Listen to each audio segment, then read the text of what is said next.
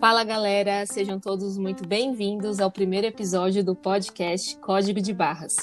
Meu nome é Rita Rodrigues, eu sou planejadora financeira pessoal e esse podcast ele faz parte de um projeto de levar conteúdo de educação financeira para muita gente. Precisamos nos reeducar financeiramente e, na minha opinião, o conhecimento é um grande primeiro passo para isso. Eu não sei se você ficou curioso ou curiosa, mas acho que vale explicar. O nome Código de Barras foi escolhido porque ele está presente diariamente na nossa vida. É isso aí, sempre temos um boleto para pagar, não é mesmo? A questão é que cabe a nós escolher se a gente quer pagar um boleto que nos ajude a prosperar ou se vai nos colocar no fundo do poço. Pois é, dá para escolher. E você, você que está me ouvindo, é responsável por essas escolhas.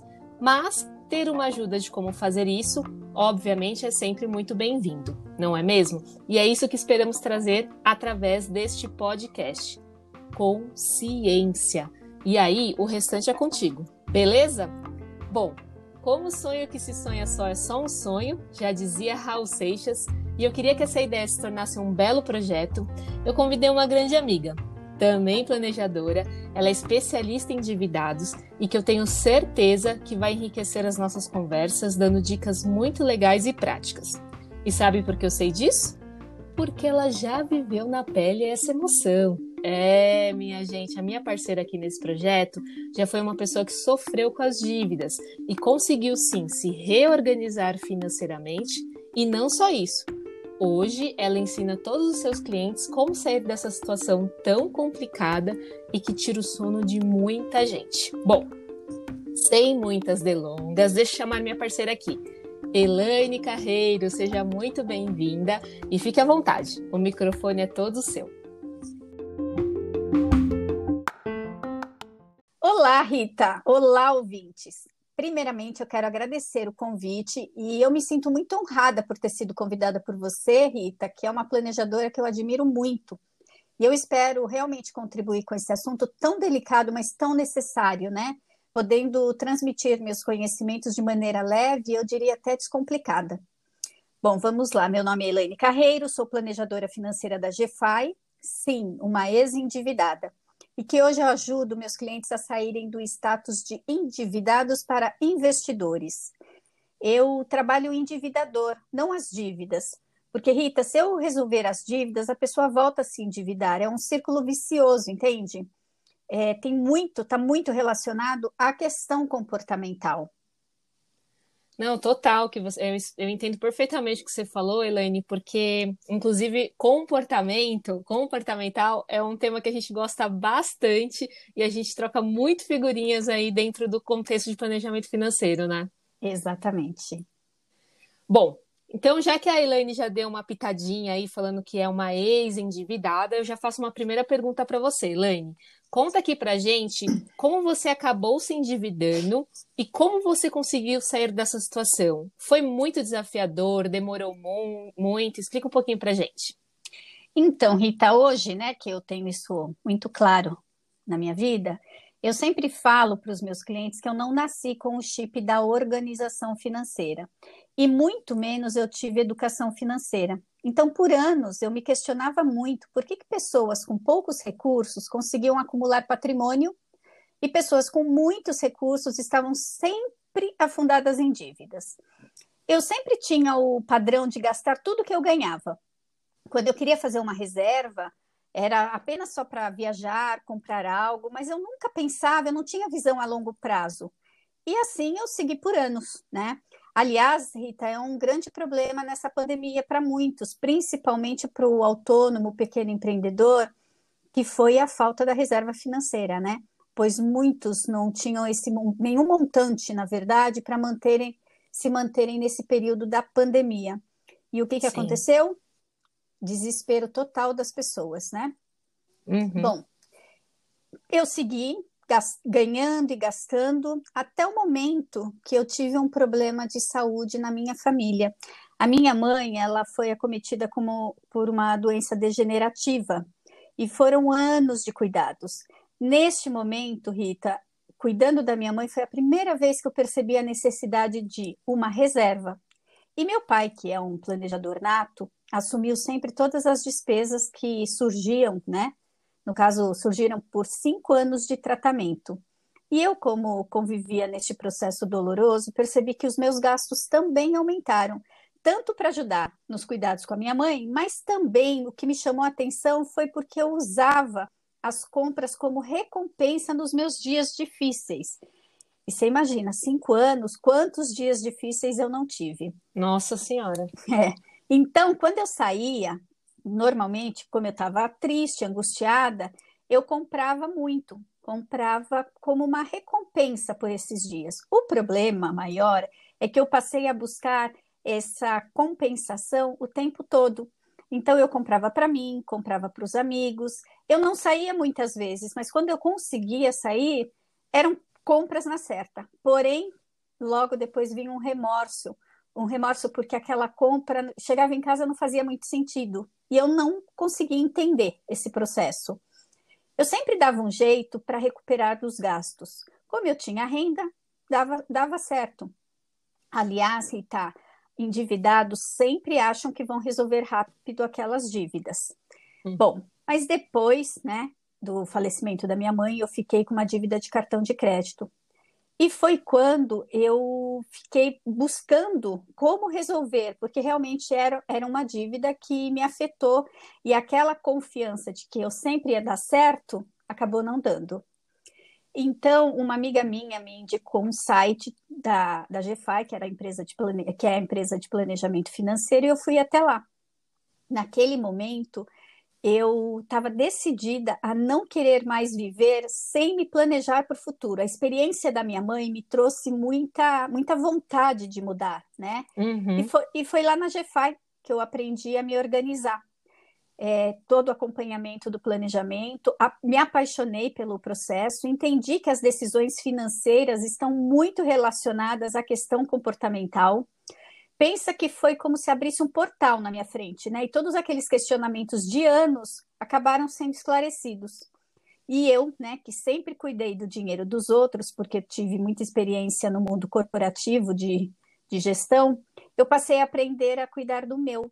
Eu me apaixonei tanto pela metodologia e o impacto que ela teve na minha vida foi tão grande que eu acabei, então, me tornando uma planejadora. E hoje eu ajudo as pessoas, né, a se relacionarem de forma mais sadia com as finanças dela, delas. E este processo durou de para sair da, do endividamento de seis a um, a um ano, mas foi uhum. de um período de muito aprendizado e crescimento realmente. Muito legal, Elaine. E é interessante você falar, né? Tem aquela frase que é famosa: ou você aprende na dor ou você aprende no amor, né? É, o ideal é que a gente aprenda no amor, mas eu acho que o que grava mesmo no final é aqueles que a gente acaba passando por uma situação muito difícil e que, e que fica gravado, né? E você fala assim, isso eu não quero mais viver, né? Essa situação Exato. eu não quero mais viver, né? É exatamente e... isso. E é bem legal porque eu acho que no final do dia a gente ensina muito mais através das nossas experiências, né? Você falou muito dessa questão de serem endividada. Eu passei por uma transição de carreira e o planejamento financeiro me ajudou muito. Então, toda vez que eu sento com um cliente que pensa nisso, eu já tenho a minha experiência para falar, né? E, e, é interessante isso porque, obviamente, a gente sempre tem que estar ali com o nosso conhecimento técnico, com aquele aprendizado constante, mas eu acredito muito que o nosso trabalho pessoal e como ele é muito relacional, ter a empatia é extremamente importante para o cliente se engajar, porque aí ele vê, ele se espelha em você, né? Ele fala assim: isso é possível, porque eu estou vendo uma pessoa que passou por isso também, né? Então Esse, é real. É, eu falo muito para os clientes: se eu conseguir mudar o meu comportamento e, e transformar realmente a minha vida, você pode ter certeza que se você quiser, isso vai acontecer com você. Perfeito, muito bom. Ai, eu estou animada, Elaine, e você? Muito animada. Opa, então bora começar, gente. Isso aí só foi a introdução, viu? Ainda tem muita coisa para a gente falar aqui hoje.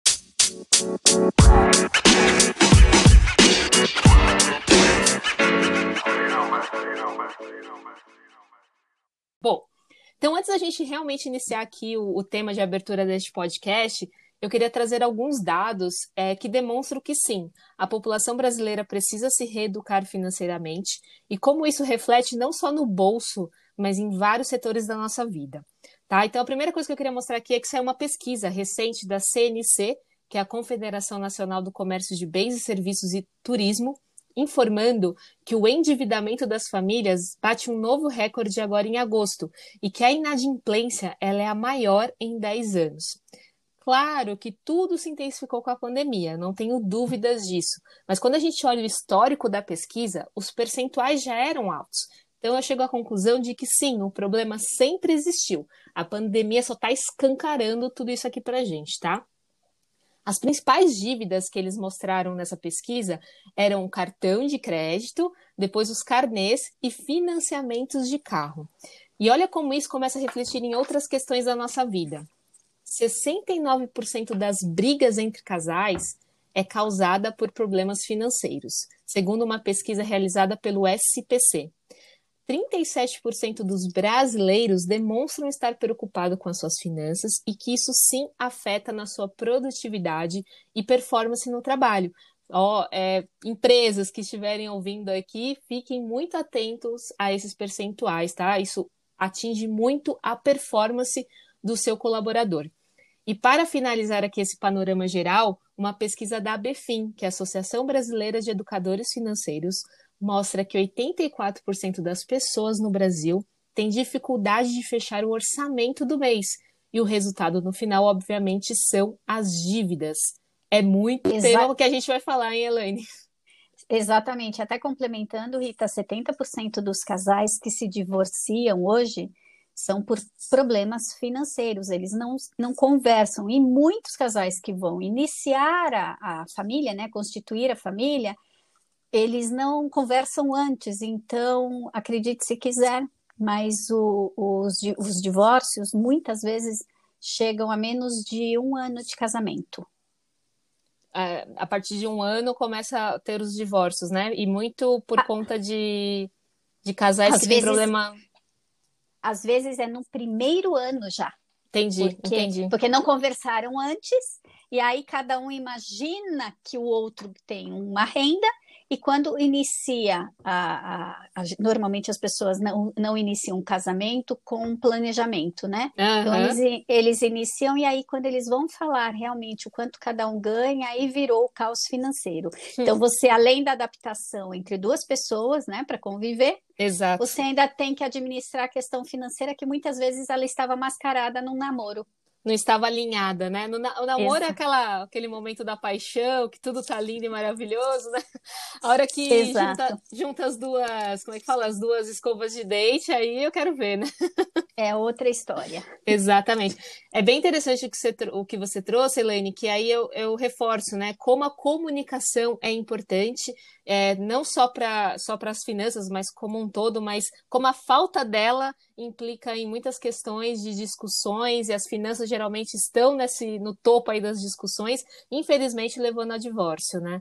Então, isso, eu, esse, eu sinto que esse podcast ele vai, vai promete, porque assim, é, performance no trabalho, os colaboradores ficam preocupados. A gente pode ajudar aqui com questões amorosas, porque o planejamento ele também ajuda nisso, desde que haja uma cumplicidade também nessa questão do, das finanças. Então, esse podcast promete, hein, Elaine? Eu espero também. Acredito que sim. Boa. Então, Elaine, vamos para a primeira pergunta que eu tenho aqui para você. Qual é a diferença entre endividado e inadimplente? Existe uma diferença? Opa, e como? Então vamos lá. É, todo inadimplente é um endividado, mas nem todo endividado é um inadimplente. Por uhum. exemplo, eu, você, quase todos os brasileiros que contratam um serviço ou um produto, principalmente parcelado, né, uhum. são endividados. Por exemplo, toda compra parcelada no cartão de crédito é uma dívida. Ou quando você assume um aluguel por meses, você está assumindo uma dívida também. Então, enquanto a pessoa tem, tem uma dívida e a sua renda consegue pagar né, essa dívida, ok. O problema é quando a pessoa não consegue honrar com o compromisso, então ela deixa de pagar, aí sim ela vai se tornar uma inadimplente e deixando de pagar depois de algum tempo, ela passa a receber cobranças quase que diárias. Seu nome fica restrito nos órgãos de proteção e ela perde o crédito. Então, inicia um grande problema, Rita, pois começa a afetar inclusive a parte emocional. O superendividado ou inadimplente, quando chega até mim, ele está com um sentimento de culpa absurdo, é, se sentindo péssimo, às vezes até depressivo, ele não consegue entender o porquê que ele chegou naquela situação. Ele quer, às vezes, uma resposta lógica, mas em se tratando de cuidar do dinheiro, não existe né, uma resposta lógica. Você precisa aprender a só a se relacionar com ele. Uhum. Então, ser, ser um inadimplente não é crime, Rita. Isso eu queria deixar bem claro. O inadimplente, ele está numa condição, ele não é, ele não, não, ele não não pode se sentir como se fosse o, o maior culpado, porque ele fica procurando muitas vezes culpados, ele terceiriza a culpa, e essa já não é a, a, a situação, né? Pior. O que ele precisa é começar a entender como ele chegou nessa situação. Então, não existe uma chancela na testa dizendo assim: olha, você é um endividado, você é um inadimplente. Nessa hora eu tenho que acalmar o cliente por ele estar nesta condição e conversar muito para poder entender qual a causa, porque a dívida grande e a inadimplência ela é uma consequência de atitudes deste cliente. Entendeu? Perfeito. É como se é, é, realmente na causa raiz, né? Porque se a gente ficar na, no superficial, a gente nunca vai entender o real problema, o, a, o real causador disso, né? Por, é por isso que eu sempre falo que eu, eu atuo na pessoa, no endividador. A dívida a gente resolve, mas eu vou entender toda a dinâmica com o endividador. Perfeito, perfeito. O Elaine, e falando de pessoa, né? Por que você acha que o brasileiro vive endividado? É cultural? É o famoso deixa a vida me levar? Porque chega uma hora, pelo menos eu acho, que o jeitinho brasileiro não resolve mais as coisas, né? Então, Rita, é tudo isso que você falou mas, na verdade, no Brasil, os créditos que são oferecidos, eles cooperam muito com as dívidas. Por exemplo, cheque especial. Você abre a conta, dali um mês você já tem cheque especial. Sim, empréstimo, pré, empréstimo pré-aprovado que fica ali no, no home do banco. E muitas vezes, no, no desespero, a pessoa já contra, contrata com juros altíssimo, sem a pessoa não entende aqueles juros, ela não sabe, ela não tem a educação financeira para aquilo. Cartão de crédito também chega às vezes quase todas as bandeiras de uma vez só. É aquele famoso assim, deu uma risadinha para a pessoa, já vem cartão de crédito, não precisa nem assinar, né? Então, se você fizer a lista, e inclusive existe um, a facilidade do saque, além do cartão de crédito, você pode sacar dinheiro no cartão de crédito. As pessoas falam pouco disso, mas isso é muito comum. E eu diria com tudo isso, porque que, né, as pessoas acabam contraindo tudo isso pela falta de educação financeira. Então, a pessoa ela esquece que aquilo que foi oferecido para ela não é dela. Ela vai pagar por isso, é um preço altíssimo, inclusive. Porém, é a pessoa muitas vezes ela incorpora isso na renda dela. Por exemplo, hum. quando eu vou fazer uma dívida boa e dívida ruim. A dívida boa é quando eu estou consciente, eu me preparo para contrair uma, uma dívida, um, um imóvel, por exemplo, mas eu sei que aquele imóvel eu já vou colocá-lo para alugar. Então, eu vou ter um retorno daquela dívida. Agora, tem a dívida ruim, que é aquela que você compra por impulso, sem sentido, às vezes até porque o coleguinha comprou, é, uhum. você, você vai no efeito manada. Então, eu sempre digo, a dívida ela tem que caber dentro do orçamento, tem que ser planejado. Se ela cabe, ok. O ruim é quando a pessoa vai contraindo dívida sem se organizar. E em algum momento é que ela vai se tornar inadimplente. Por quê? Porque ela não vai pagar aquela dívida. Então, vou te dar um exemplo muito comum e que eu recebo muito com os meus clientes. Quando você faz um empréstimo, pessoa, o cliente né, fez lá um empréstimo para resolver, as, muitas vezes, é algo pontual. Então, é, a maioria das instituições, elas dão uma carência de até 60 dias para o pagamento da primeira parcela. a pessoa está tão empolgada que ela está resolvendo aquele problema momentâneo, ela, ela não anota, porque ela não faz planejamento, porque ela não tem uma planilha. Então, até o vencimento, imagina, até 60 dias, o vencimento da primeira parcela, ela já esqueceu que assumiu aquele compromisso. Ela não lembra, ela já contraiu outras dívidas no decorrer desses meses. E aí o padrão de vida da pessoa, muitas vezes, também leva ela a se tornar endividado. As pessoas precisam aprender, Rita, a viver um degrau a menos da realidade financeira delas e parar de, e parar de seguir a manada, né? Isso é muito comum por conta desse consumismo exacerbado e é uma ponte para a pessoa se tornar também inadimplente, porque ela muitas vezes não pode fazer algo, mas ela acaba fazendo porque o amigo, o colega acabou fazendo. Então, eu sempre falo que se tratando de dinheiro, a gente não tem memória, porque nós não temos o hábito de anotar e revisar. Então, a pessoa acaba assumindo outros compromissos e pronto, se perde nas finanças. Eu sempre digo que o que não é anotado não é lembrado. E a gente não consegue gerenciar aquilo que não se mede. E não se mede aquilo que não se define, entende? Entendo perfeitamente. O que você não controla, você não consegue melhorar, né? Tem até uhum. essa, mais ou menos do jeito que você falou aí, né? Isso Aquela mesmo. frase, não, o que não se mede não é possível melhorar. E é bem em linha com isso. E você falando, Elaine, me veio uma outra expressão que as pessoas que, que eu já ouvi muito, que para a gente tomar cuidado, né, com a contabilidade mental, né, que a gente acha que consegue lembrar tudo de cabeça, e aí vem o dia a dia, a rotina, o, o nosso cérebro que nos auto-sabota. Então também tem que tomar muito cuidado com isso, né, com a contabilidade mental. Porque na contabilidade mental você não contabiliza os gastos invisíveis. E aquela hum. brincadeira que o pessoal fala, eu não sabia que de 30 em 30 reais o meu cartão de crédito viria mil reais. Uhum, faz, todo, faz todo sentido, entendeu? E é o que eu falo para os clientes, em se tratando de dinheiro, porque isso acontecia comigo, Rita. Então, assim, eu sei exatamente como o endividado age e pensa. Então, assim, se tratando de dinheiro, a gente fica com amnésia. Dinheiro, Rita, ele precisa ter destino, ele precisa ser carimbado, eu preciso saber, ele não pode ficar parado ali na conta corrente, entendeu? Se ficou parado na conta corrente, a gente vai dar um destino para ele. Pode não ser o melhor, né? Não, normalmente, normalmente são os piores. E são os tá piores. Muito, e ele está muito associado aos gastos invisíveis.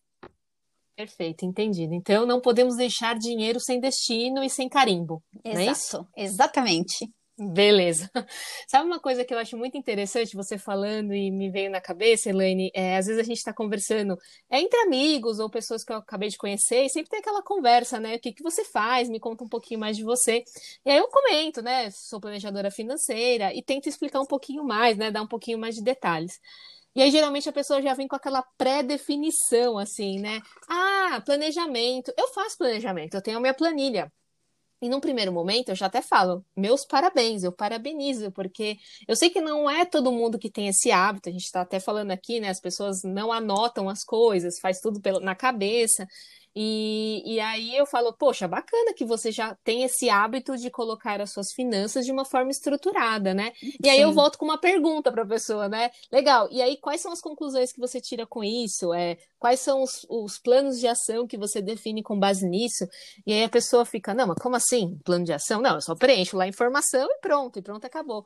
E, e, eu, e eu sinto que falta mesmo assim essa, essa próxima etapa, né? Das pessoas pegarem aquela informa aquele dado, que dados são muito importantes, são muito relevantes se você pega eles e trabalha em cima deles. Do contrário, são soldados, né? E, exato.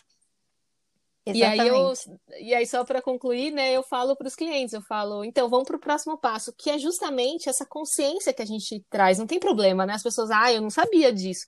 Não tem problema. O planejamento é justamente para isso. Vamos no passo a passo, vamos no etapa por etapa, trazendo essa consciência de usar as informações que você tem e em cima delas trabalhar a seu favor, né? Exato, exato. Meu, os clientes que eu atendo, os endividados, eles nunca tiveram contato com qualquer tipo de planilha ou, como a gente fala, papel de pão, nunca anotaram, fizeram esse controle. Então, por isso que eu digo que sempre, para mim, é um passo antes até de planilhas, né? É, e, e aí realmente está talvez a, um dos grandes problemas que você já identifica, né? A falta de, de estruturar as informações, né? Pois é, exatamente. Sabe o que eu faço, Elaine? Aí depois até de, é, vejo com você se é mais ou menos em linha com o que você faz com seus clientes, né? Geralmente, é justamente isso. Eu pego a realidade atual do cliente, e aí esses dados, né, que eu falo que são tão importantes, são com base neles que a gente define um orçamento. Então, é definir metas, né? As entradas, que são as rendas, e as saídas, despesas. E Correto. fazer essa projeção ao longo dos meses. Geralmente, eu trabalho com projeção de um ano, porque aí é um, é, é um, é um período que dá para a gente ter uma noção da evolução, né? E também avaliar se aquelas metas são atingíveis, porque as pessoas geralmente saem do, quando elas entendem né, que a importância de, de, se, de, de se planejar, de se projetar lá na frente, as pessoas ficam empolgadas e querem fazer acontecer, mas a gente sabe que é um processo, é, é, é um dia por, por vez, então muitas vezes a rotina é, atrapalha um pouco, a, a questão do hábito ainda não está tão enraizada na pessoa, então a gente vai ajustando as coisas. O bom do planejamento é que ele não é fixo, ele é flexível, e a gente vai ajustando conforme a gente vai vendo a evolução da pessoa, para de fato ela ver o progresso né, de tudo isso. E o, e o interessante é que quando a gente escancara as informações, deixa ela visível, é muito interessante é, a reação das pessoas, né? Do tipo assim, não, mas eu gasto tudo isso em farmácia? Eu gasto tudo isso em padaria? Padaria. Né? Presentes, Rita. Presentes, presentes, a pessoa fala, você vai questionar o presente? Não, mas eu não costumo dar presente. Aí você vai fazendo a lista elas mesmas ficam chocadas. Eu gasto tudo isso com presente? Aí eu não Exatamente. sei, você que está dizendo, né? Exatamente. E, e, um outro ponto, Helene, que aí eu vou passar para você, é com relação à renda. Uma coisa que eu percebo muito quando eu vou conversar com os clientes é assim: me fala um pouquinho da, da, da sua estrutura familiar hoje, estrutura financeira. Qual que é a renda familiar, ou qual que é a sua renda, né? Bruta e líquida. E muitas vezes a pessoa fala, ai, não, peraí. É, é... Aí eu pergunto, essa que você me passou é a líquida? Ah, eu acho que é. É a que cai na conta corrente, a que você tem disponível. Então eu percebo muito que tem essa dificuldade de identificar o que, que é o bruto do líquido, que já é descontando todos os impostos, né? É isso mesmo, Rita. É exatamente. O cliente ele tem em mente o valor bruto num primeiro momento. Então, uhum. mentalmente, uhum. quando ele vai fazer é, no decorrer do mês, que ele vai fazer as suas contas, ele faz sempre em cima do valor bruto, não daquele que efetivamente entra na conta corrente. Ou seja, a, a gente já consegue entender o furo de caixa recorrente. Porém, tem alguns, tem alguns casos que o cliente tem o consignado. Então, a primeira hum. coisa que ele fala, aí ele já tem uma dinâmica diferente. Ele fala, eu ganhei uma porcaria. Eu, porque ele, ele, ele não vê, ele não lembra que está batendo o consignado da renda dele. Então, muitas vezes, a, ele acaba demonstrando uma insatisfação do trabalho porque ele acha que ele ganha pouco. Mas por quê? Porque o consignado, ele é um vício, né? Você termina, aliás, além do vício de você terminar um e começar outros, agora o consignado ele tem uma liberdade de você fazer renovações. Então, se você contraiu um, uma dívida de 30 mil, no meio do processo você vai pagando, vai te liberando esses 30 mil. Então, dali seis meses, te liberou 15 mil, Aí você pega aquele 15 mil e incorpora novamente. Então, ou seja, o cliente ele cria um vício de ficar no consignado e aí ele nem consegue identificar quanto que ele ganha efetivamente. E é isso que a gente vai fazer né, no raio-x dele da, das finanças. É, é bem nossa, assim. é, é interessante, né? Porque aí a pessoa já assume que o salário dela já é com consignado, né? É, Ela já mesmo. nem assume mais o salário real dela, né? Exato. Então são casos, né? Muito é um que assume o bruto, o outro que acha que ganha uma porcaria e aí o desempenho dele no trabalho é péssimo, começa a ficar horrível, mas é porque ele esqueceu que ele ele está lá com consignado sendo debitado, um, dois, três consignados. Entendi. O Elaine, e até falando dessa questão de se organizar financeiramente, que acho que chegamos à conclusão aqui juntas, né? Temos a mesma opinião que é super importante essa organização e é o primeiro passo para as demais etapas de um, de um planejamento, né? E você acha que às vezes a pessoa ela tem dificuldade de se organizar porque ela tem uma questão de é medo da planilha, ou é porque não tem o hábito, então demora um pouquinho para criar essa rotina de, de olhar as finanças com mais frequência, ou rola um medo de ver o que, que aquela planilha vai mostrar para ela? Então, eu tenho clientes que normalmente os endividados, quando chegam para mim, eles não sabem exatamente como está a vida financeira deles. Alguns têm até fobia financeira, que é, é, um, é um comportamento mesmo, eles não olham o extrato, não olham nenhuma fatura de cartão de crédito, eles contam com a sorte e vivem angustiado. Eles vêm para a reunião, às vezes forçado, e forçado pelo, pela família ou porque é algum amigo, eles não suportam nem ouvir falar de finanças. E neste caso, Rita, a metodologia para esses clientes é um pouco diferente no início, porque ela é focada totalmente na parte comportamental. Eu preciso entender é, por que, que ele chegou naquele momento? Por que, que e às vezes muita coisa vem lá da infância, né? Vem ou algum, algum trauma mesmo, no, no, atitudes, padrões de comportamentos repetidos, né? Então eu preciso primeiro quebrar todas essas objeções. Então a gente vai falar de números na terceira reunião, por exemplo.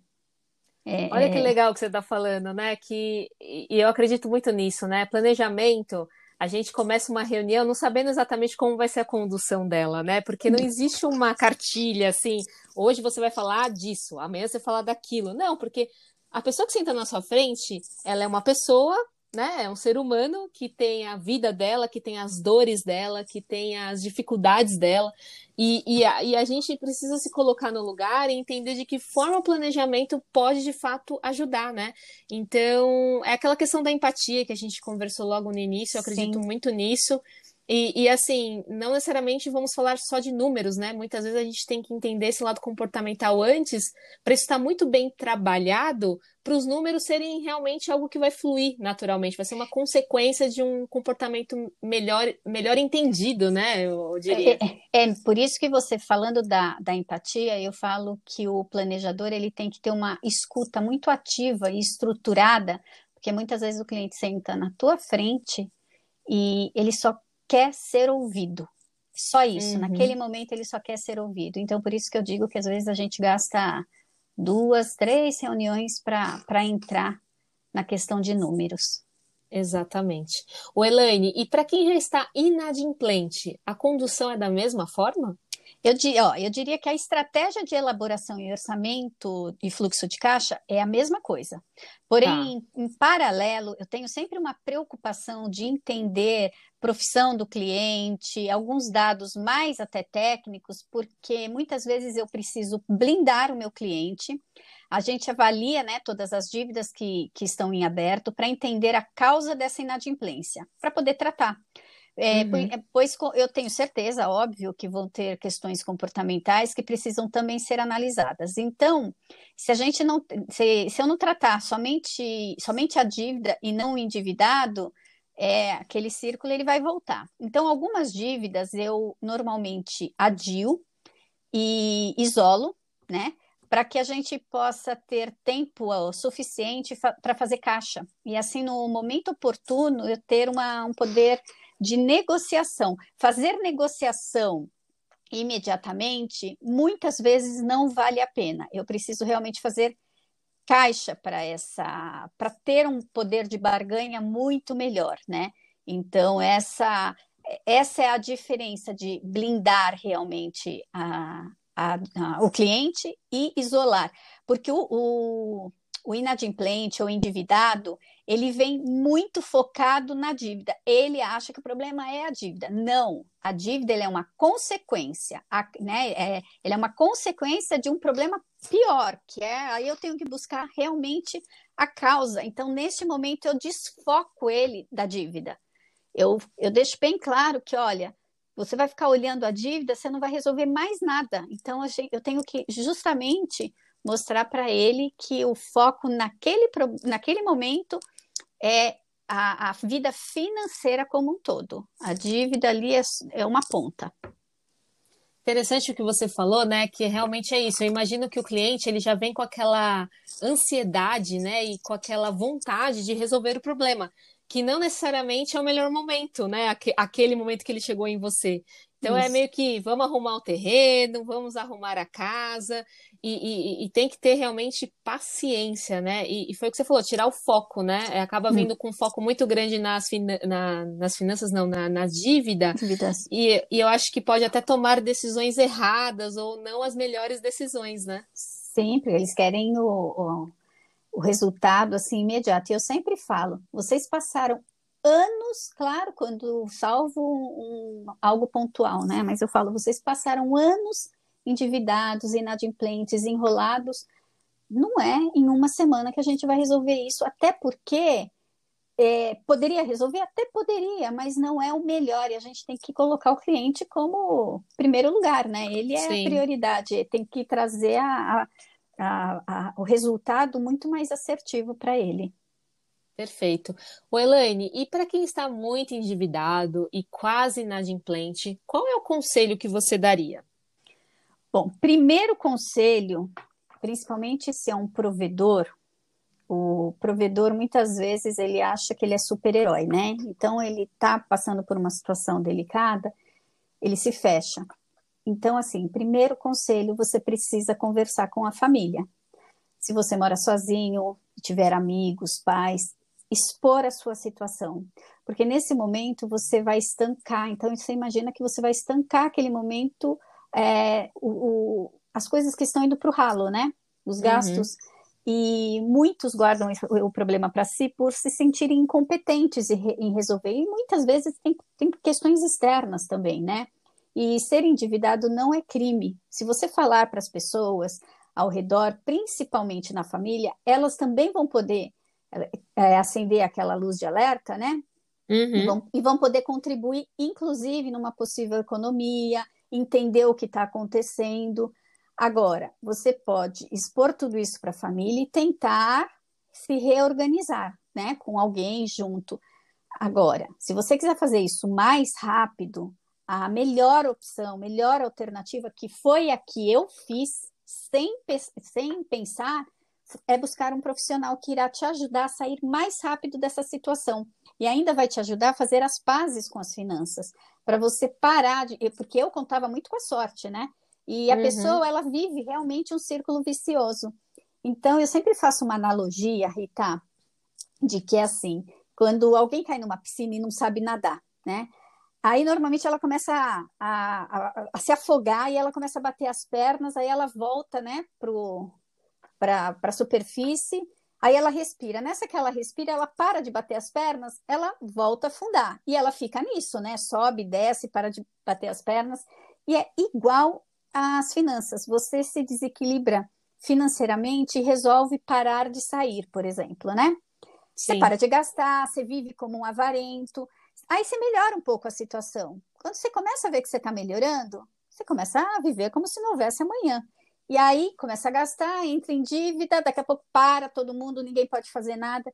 E aí você fica vivendo esse sufoco por anos. Por que, que você vive isso? Porque você não definiu estratégia, você não tem visão a longo prazo. E muitos precisam de verdade da reeducação financeira para voltar a viver de forma equilibrada, igual a dieta.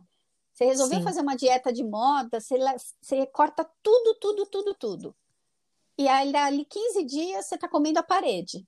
E o que, que acontece? Já... O, que, o, que, o que, que você precisa fazer? Ter uma reeducação alimentar. Então, assim, na dieta, reeducação alimentar, nas finanças, uma reeducação financeira. E fez todo sentido para mim, porque outros momentos que eu tive dívidas, eu tinha alguém para resolver, mas eu não mudei como pessoa. E depois, quando eu criei toda essa consciência, todo esse processo, que eu entendi que antes de números são pessoas e é as pessoas que a gente deve tratar. Exatamente. É interessante o que você falou, né? É que somos as pessoas às vezes não têm a paciência nem para resolver um problema, e nem para que a solução chegue, né? É dos, dos dois lados. E é, somos é, é. muito é... imediatistas, né? A gente tem uma é. dificuldade de olhar para o longo prazo mesmo. Eu acredito que, a, que o planejamento é, é, uma ferramenta, é um método que ajuda nisso também, porque a hora que você começa a definir estratégias para, para planos e para prazos que não é o momento atual, começa a ampliar a sua visão, né? Porque realmente as pessoas não têm paciência, né? E a parte mais legal do, de um planejamento, Rita, para um endividado e para um inadimplente, que eu falo sem, sem modéstia nenhuma, é quando eu, eu percebo que eu estou devolvendo a esperança para aquele cliente, sabe? Sim. Porque o cliente ele chega para mim sem sonhos, sem esperança de absolutamente nada. Então eu falo que eu devolvo para ele. E, e, isso é muito gratificante. Por isso que nós somos tão apaixonadas pela profissão, né? Exatamente. É muito bonita a nossa profissão. Não é por nada, não, mas é muito bonita. Exato. Legal, gente. Bom, eu acho que, Elaine, deu para a gente já dar uma noção do que a gente vai conversar aqui é, nos, nesses podcasts, né? Hoje, só para dar uma recapitulada aqui, a gente entendeu a diferença entre endividado e inadimplente, que no final eu entendi aqui que todo mundo tem dívida. Eu tenho dívida, Elaine tem dívida, todo mundo tem dívida. Né? Se passou algo no cartão, se tem um compromisso mensal de pagamento, qualquer, qualquer coisa que você tem é, um compromisso parcelado, parcelado é dívida, né? A questão é não se tornar um inadimplente, que aí é você não ter o compromisso do pagamento, aí vem juros que são altíssimos, vira aquela tal bola de neve que todo mundo já ouviu falar, e, junto com um lado emocional que fica abalado, vira uma bagunça, né? É. Nossa, e como? Dividir as angústias, acho que esse ponto foi muito interessante, que vai muito para o lado relacional, comportamental, né? Dividir suas angústias, suas preocupações, seus problemas com quem você confia e, e também buscar uma ajuda profissional, porque muitas vezes tem uma visão mais ampla, imparcial né? Porque mesmo que você esteja no. É muito importante a comunicação dentro de casa, com certeza, mas às vezes tem o, o, o que emocional ali que pode também é, é, não progredir tanto, né? Porque tem a, a, as questões pessoais da família. Então, ter uma pessoa imparcial nesse processo, eu acredito que ajuda muito, né? Muitas Perfeito. vezes a pessoa está perdida, ela não sabe como fazer, quando fazer, mas se ela tiver o quem eu diria que já está com uma com, com a faísquinha da esperança aí novamente, né, Lene? Exato, perfeito, Rita, perfeito. Legal. Eu acho que deu para dar um gostinho do que vem por aí. A ideia é trazer muitas dicas práticas do dia a dia, inclusive de soluções que a gente aplica com os nossos clientes, tanto eu quanto a Elaine. É, obviamente, mantendo sempre a confidencialidade, isso é um, um dos princípios que a gente tem dentro do planejamento, de ética, de respeito e de confidencialidade, mas que, de uma forma geral, a gente pode ajudar vocês aí com, com questões de se organizarem financeiramente ou de cases que a gente traga que você se identifique, que é mais ou menos o que você está passando aí no seu dia a dia, e de alguma forma dar adeus a essas dores de cabeça que, que a falta de organização financeira gera. Bom, e para a gente já encerrar aqui esse podcast, a gente vai ter um ritual aqui, viu, Elaine? Que é o seguinte: todo final de episódio, eu vou perguntar para você qual é o código que resume tudo isso que a gente conversou aqui. Porque as duas aqui é boa de papo, viu, gente? Se deixar, é, é podcast vira uma novela. então, então a gente vai todo, todo final de podcast falar um código. E aí eu te pergunto, Elaine, qual é o seu código de hoje? Olha, o meu código de hoje é consciência. Consciência de entender a sua dinâmica financeira, saber o que você pode e não pode fazer, mas principalmente a consciência de você saber o momento certo de buscar uma ajuda. Não é fraqueza, isso é muito importante, sabe, Rita? É, e então fica aí a minha meu código consciência. Agora, eu também quero saber o seu código de hoje, Rita. Ah, vou falar. O meu código, Elaine, conforme a gente foi conversando, veio muito na minha cabeça, que é clareza. E como a gente fez várias analogias aqui, você trouxe várias analogias interessantes, eu vou trazer uma também. Eu acredito que muitas vezes, quando a pessoa tem dívidas ou não está organizada financeiramente, ela se sente como num quarto escuro, que ela não não acha saída, ela não sabe, ela fica ali é, perdida naquele espaço, naquele naquele lugar. E, e aí, quando ela acha a luz, ela tem clareza. E aí, ela, inclusive, acha a porta de saída, que estava lá sempre, sempre esteve ali, mas ela não enxergava por uma questão de não ter essa, essa visão mais clara. Então, minha palavra hoje, meu código é clareza.